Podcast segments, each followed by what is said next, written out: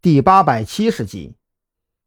啪的一声，秦振光彻底没有了耐心，他一巴掌拍在审讯桌上：“张扬，到了这个地步，你还要抗拒？我不知道你怎么骗的孔森，但是孔森交给你了一份山南市发现的头颅详细资料，你总该记得吧？我也真佩服你啊！山南市市局和我们这边都通过气儿的东西，你也敢拿去谋私，还敢如此光明正大的跑去滑雪场游玩？你脑子里是怎么想的？”说到这里，秦振光越发觉得张扬这是在蔑视自己，蔑视警察的办案能力，气鼓鼓的猛抽了几口，等待着张扬回话。可是张扬这会儿已经没有心情去管处境和审讯的事情了，他努力的回忆着脑海里关于昨晚的记忆。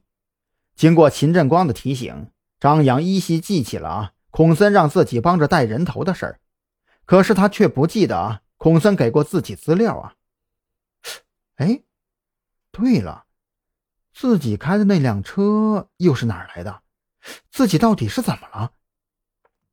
越想，张扬就越觉得脑袋越发的昏沉刺痛。可越是如此，他就越忍不住努力去回忆。想着想着，没等他想明白呢，就眼前一黑，喉头一甜，整个人直接就昏了过去。张扬。别跟我装病啊！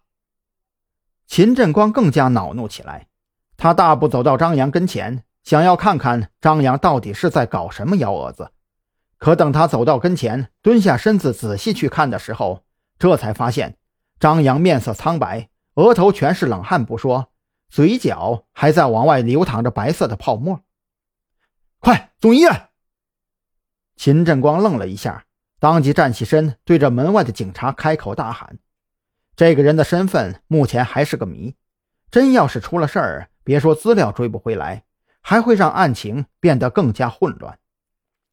救护车很快就开进了刑警队院内，正在接受审讯的蓝雨桐听到救护车急促的笛声，当即心头一跳，有了不祥的预感，他的情绪也开始激动了起来。是不是张扬出事了？我再次警告你们，我和张扬都是警察。我们隶属于临海市特殊案件侦办局，我希望你们能够正视我的提醒。如果他出了意外，你们必须负全责。蓝雨桐说完这话，深呼吸了一番，再次提出要求：“我要求打电话打给我们队长赵军，他应该正在赶来的路上了。他有权知道张扬现在的情况。”负责审讯蓝雨桐的女警有些不知所措起来。蓝雨桐的表情非常严肃，严肃到。让他觉得之前蓝雨桐所说的该不会都是真的吧？关于井号的核查，完全是由秦振光一手经办，他并没有亲自去核查过。想到这里，女警当即打开电脑，登录内网，进入临海市的查询页面，输入蓝雨桐的井号。当他点下回车键之后，关于蓝雨桐的资料瞬间出现在屏幕上。当他看到蓝雨桐所经办过的案件以及蓝雨桐的照片之后，当即咬牙切齿起来，这个秦振光在搞什么呀？这是渎职啊！